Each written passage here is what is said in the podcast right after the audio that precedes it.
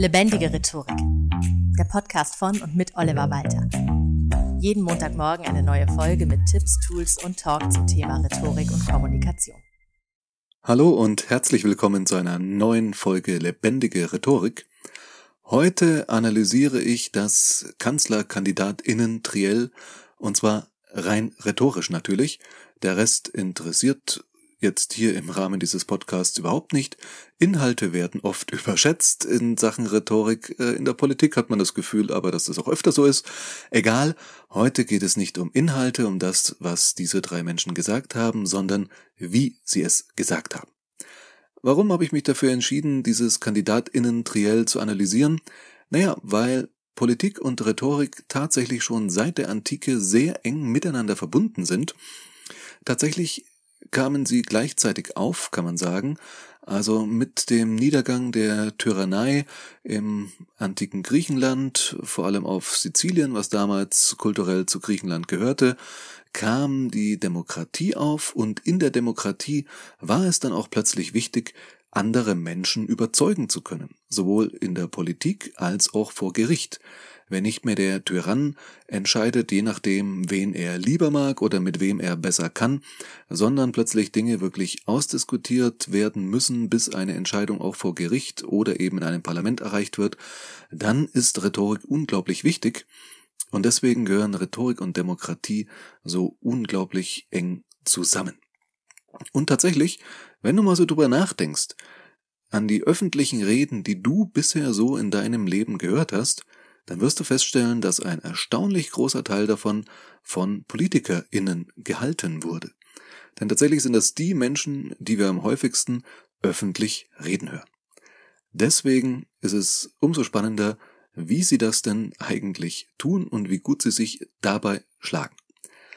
Obwohl das Ganze hier komplett ohne Inhalte geschieht und ich mir auf der rhetorischen Ebene durchaus eine hohe Neutralität selbst zuspreche, möchte ich einfach der Transparenz halber mich selbst politisch so weit verorten, damit wir das hier auch mal ein für alle Mal geklärt haben. Ich denke, einiges wirkt im Podcast in jeder Episode auch so ein bisschen mit durch, aber gehen wir es mal genau durch.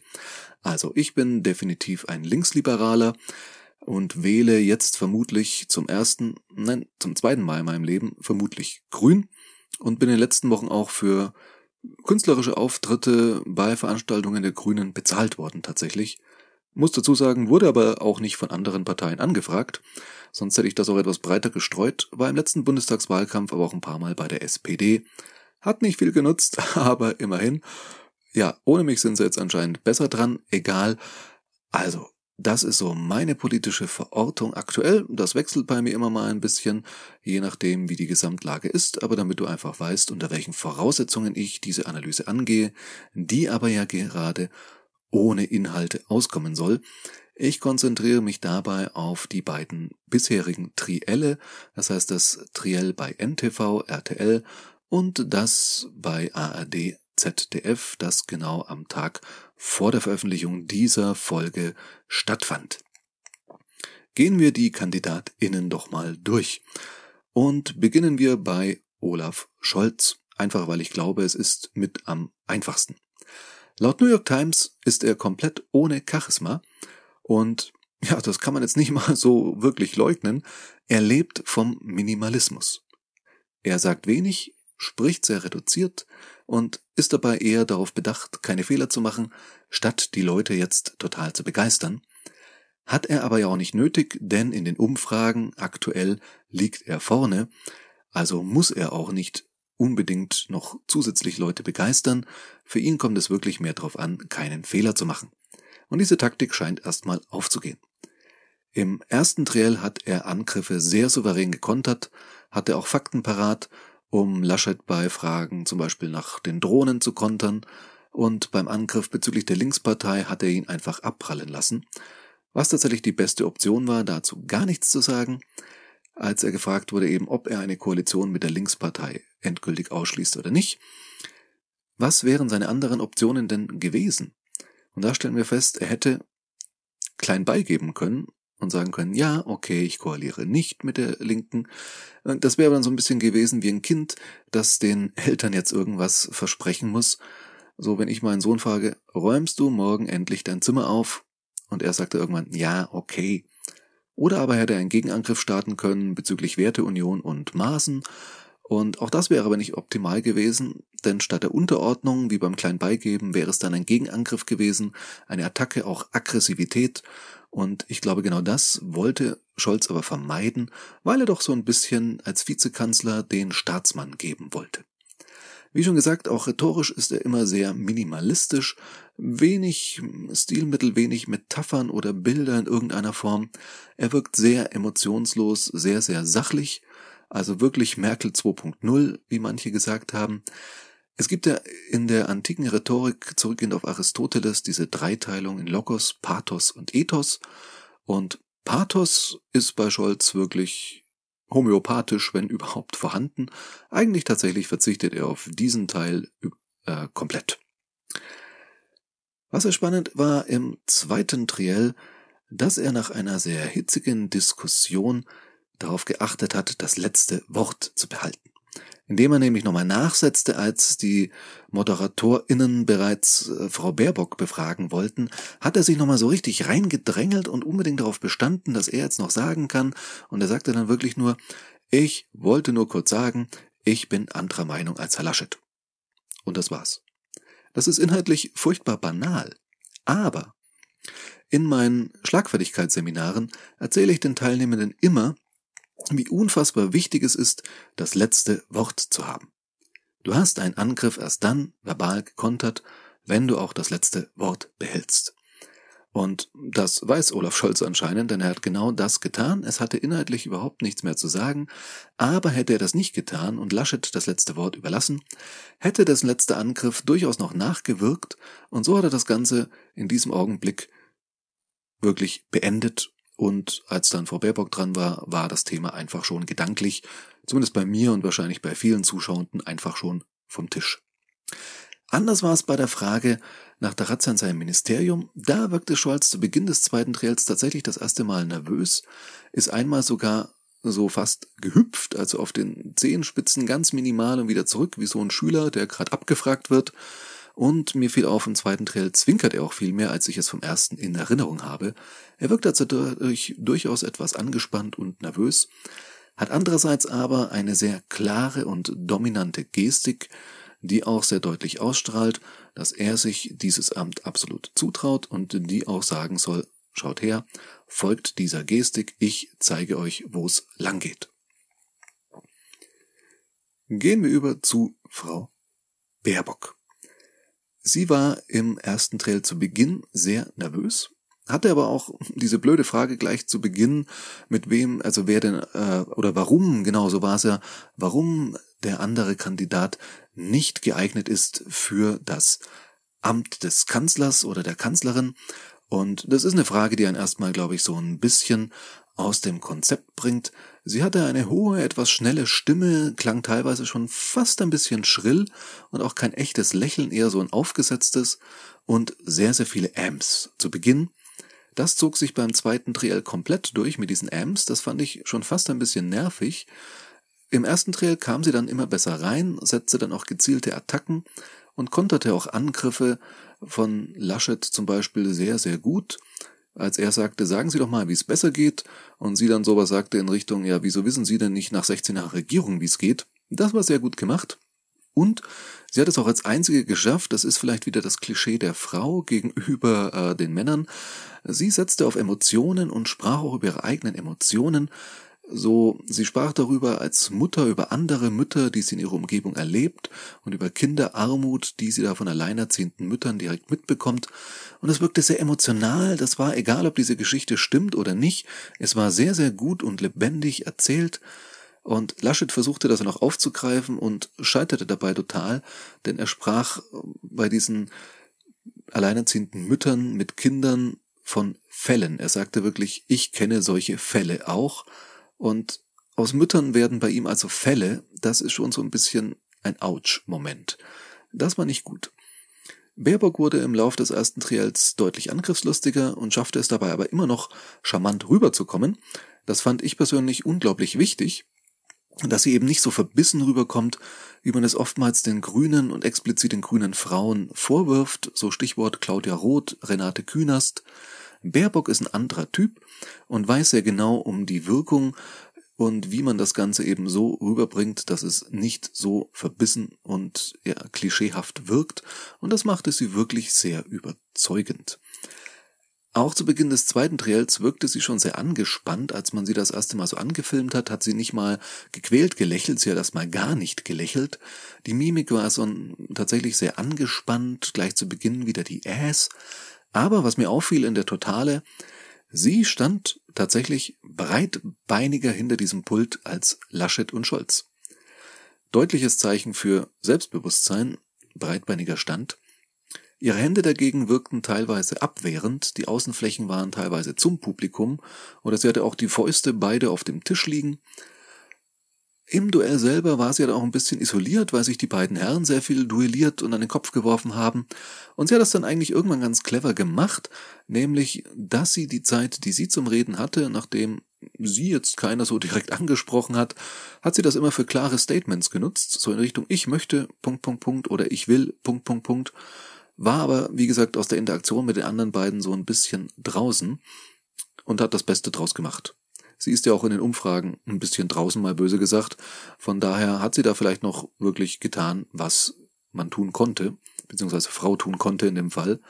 Ihr Schlussstatement war sehr klar und hat mir an sich sehr gut gefallen, aber es wirkte auch so ein bisschen auswendig gelernt, was es vermutlich auch war, bei dem Weiter so, was sie gerade nicht will, hat sie eine weite, offene Geste gemacht, die eigentlich immer sehr positiv rüberkommt und die deswegen gar nicht zu dem abgelehnten Weiter so gepasst hat.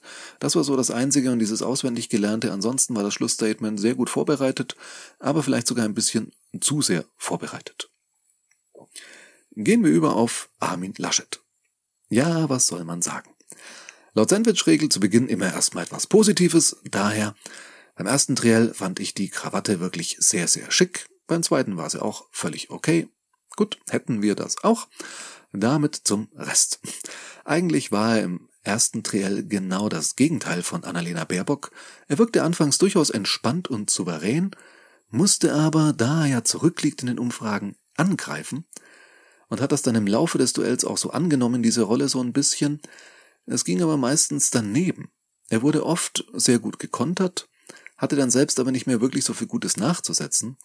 Es war manchmal so gegen, also Kleinigkeiten, an denen sich äh, seine Gegner dann aufhängen konnten. Das Beste waren so diese Kleinigkeiten eigentlich, die man ignorieren könnte, wenn sie eben nicht so gut in das Gesamtbild passen würden, das von ihm gezeichnet wird. Als er zum Beispiel sagte, ich mache es nicht. Drei Worte. Dann hat er nochmal überlegt und gesagt, äh, vier. Ja, oder eben aus Müttern Fälle zu machen oder seine Aussagen zu Kindern in Hartz IV, die sachlich vielleicht richtig sind, wenn er so meinte, wie ich glaube, dass er es gemeint hat, die aber eben nicht wirklich empathisch wirkten. Wäre er nicht so unfassbar unsympathisch in seiner Erscheinung, könnte er ihm direkt leid tun. Aber immerhin tat er sich selbst leid. Seine Verbittertheit über Angriffe ließ er ja durchscheinen im ersten Triell. Er sprach einmal von böswilligen Menschen, die ihm irgendetwas unterstellen. Und dann begann er sein Schlussstatement tatsächlich mit einem Angriff auf Annalena Baerbock und begann tatsächlich sein Schlussstatement mit den Worten Annalena Baerbock. Wäre witzig, wenn Peter Klöppel ihn genau an der Stelle sofort abgebrochen hätte. Danke für die Wahlempfehlung, Herr Laschet. Ja, aus rhetorischer Sicht ist es einfach nicht nachvollziehbar, warum er das tut in diesem Fall, statt über sich zu reden und das, was er möchte, hier im Schlussstatement einen Angriff zu setzen und man muss sich auch nach einigen Umfragen, die es gibt, schon fragen, warum die Union sich für ihn und nicht für Markus Söder entschieden hat. Ich hätte dieses Triell tatsächlich unglaublich gerne mit Markus Söder gesehen, aus rein rhetorischer Sicht. Und Umfragen, die gemacht wurden, natürlich sind das dann rein hypothetische, legen ja auch nahe, dass bei völlig identischen Inhalten Markus Söder in den Umfragen trotzdem deutlich vor Olaf Scholz liegen würde. Aber egal. Viele von Laschets Angriffen gingen ins Leere, weil er auch Argumente brachte, die ja weithin bekannt sind und für die es schon längst gute Konter gibt. Wenn er zum Beispiel dazu Frau Baerbock sagt, wie man das denn konkret umsetzen solle, und sie dann sagt, hätten Sie sich ja in 16 Jahren eine Regierung mal überlegen können, ist es inzwischen nicht mehr sonderlich originell. Diesen Konter bekommst du als Lokalpolitiker inzwischen von jeder Fridays for Future Aktivistin. Also warum macht er diesen Angriff überhaupt? Überhaupt. Auch bei dem Angriff bezüglich bewaffneter Drohnen war er überhaupt nicht präzise genug in der Wortwahl und Scholz hat das ausgenutzt, um ihn mit Details so dastehen zu lassen, als hätte Laschet eigentlich keine Ahnung von der Sache. Die hat er aber sicher, also hoffe ich jetzt einfach mal, aber er hat das nicht vermitteln können. Er war gut gestartet, aber am Schluss war es doch sehr wackelig. Im Fußball würde man sagen, er sehnte den Schlusspfiff vorbei. Allgemein habe ich mir einiges von ihm in der letzten Zeit angesehen, unter anderem die Vorstellung seines Zukunftsteams. Und da ging schon einiges schief an Metaphern, da waren einige Verhaspeler mit dabei. Und er hat da bei dieser Vorstellung auch viel abgelesen. Fast alle Mitglieder dieses Zukunftsteams, die vorgestellt wurden und dann auch kurz etwas zu ihrem Bereich gesagt haben, waren rhetorisch überzeugender als Armin Laschet selbst. Ist auch irgendwie bezeichnend.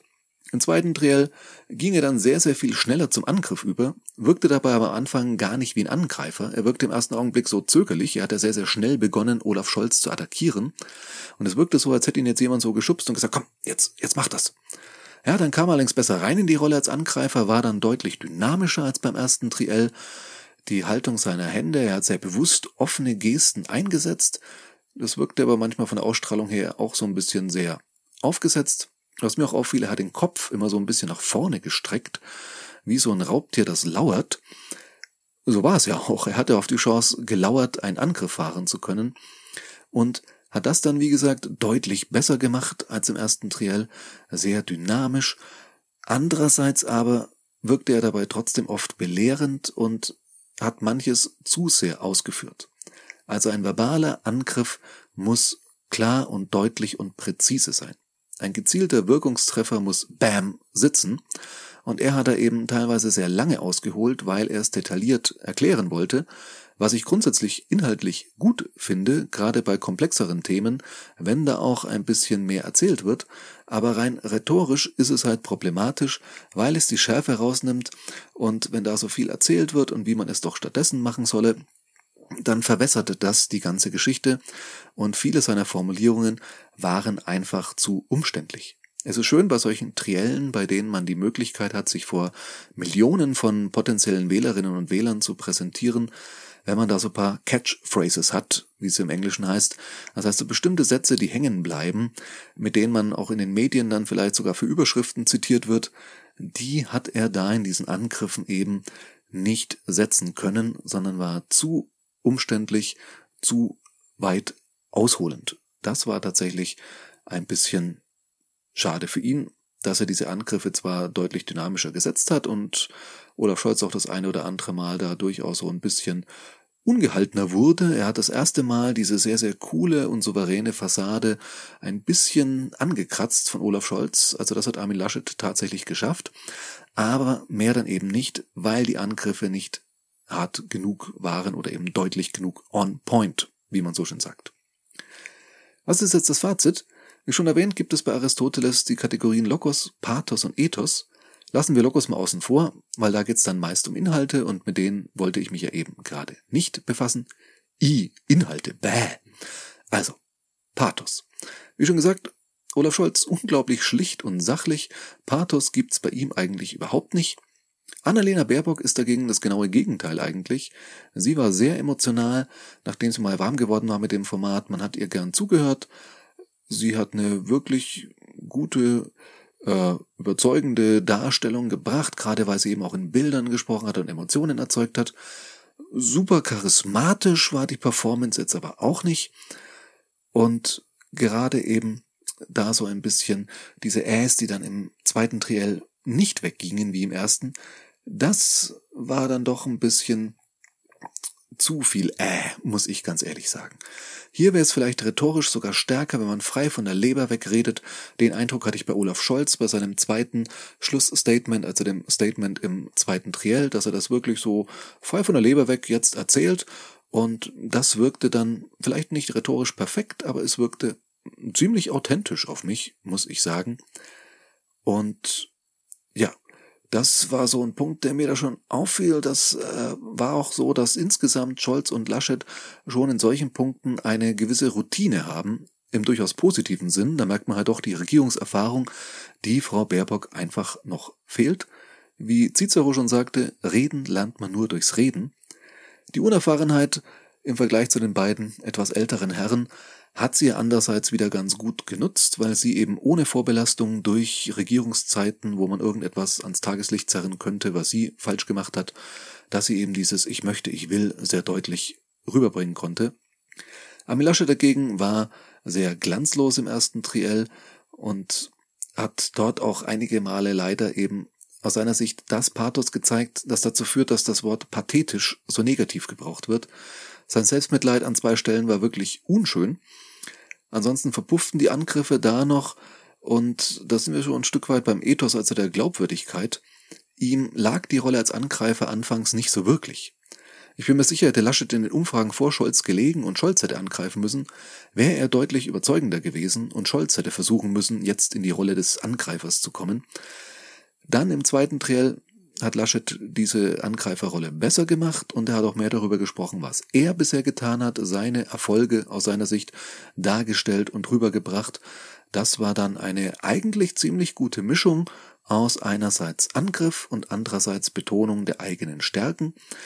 Er wächst in diese Trielle hinein. Es gibt ja nur noch eins, glaube ich. Von daher, ja, das war eine Steigerung auf jeden Fall. Was jetzt auch nicht so schwer war nach dem ersten Triell, aber er hat diese Steigerung auf jeden Fall hinbekommen und diesen Dreikampf sozusagen angenommen.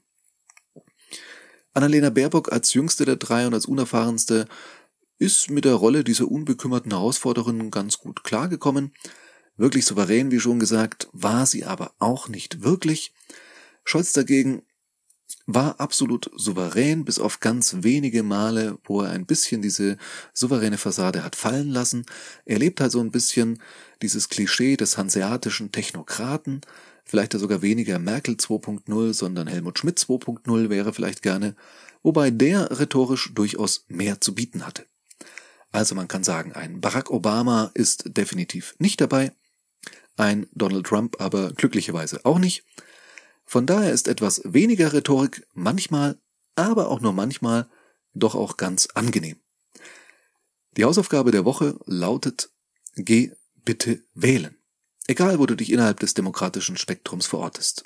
Vielen Dank fürs Zuhören und bis zum nächsten Mal. Das war Lebendige Rhetorik, der Podcast von und mit Oliver Walter. Jeden Montagmorgen eine neue Folge mit Tipps, Tools und Talk zum Thema Rhetorik und Kommunikation. Wenn du Oliver Walter als Experten für lebendige Rhetorik buchen möchtest, schau doch mal auf www.walter-oliver.de.